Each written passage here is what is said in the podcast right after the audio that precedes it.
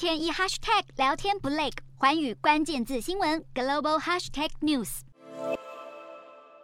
数千名葡萄牙民众高声呐喊、敲锣打鼓，喧闹声传遍整个首都里斯本市中心。乍看之下，还以为是在举行大型庆典活动。不过，人们这次聚首街头，其实是为居住正义而来。当地时间一日，葡萄牙多座城镇居民上街游行示威，抗议房价、租金随着严峻通膨狂涨，让普通老百姓难以维持生计。示威者表示，房价走扬已经成了葡萄牙一项迫切的社会问题，并呼吁政府尽快提出对策解决。早在通膨来袭前，名列欧洲五国之一的葡萄牙就一直是西欧相对贫困的国家，衍生出房价飙涨的问题。房地产数据显示，二零一五年至今，里斯本的房租增幅高达六十五趴，房价更是飙涨一百三十七趴。最严重的是，在二零二二年，里斯本光这一年房价就上升了三十七趴，涨幅甚至比西班牙巴塞隆纳、法国巴黎都还要高。更惨的是，万物齐涨之际，葡萄牙平均薪资却停留在相对低的水平。二零二二年，一半以上葡萄牙劳工月薪不到一千欧元，折合新台币三万三千元；最低月薪则只有七百六十欧元，也就是新台币两万五千多元。但同一时间，里斯本的一房公寓平均月租就高达新台币四万四千元。多数民众就算一整个月都不吃不喝，也住不起首都地区一间规格最基本的独立套房。想要个遮风避雨的家，都是奢要求，也难怪民怨四起。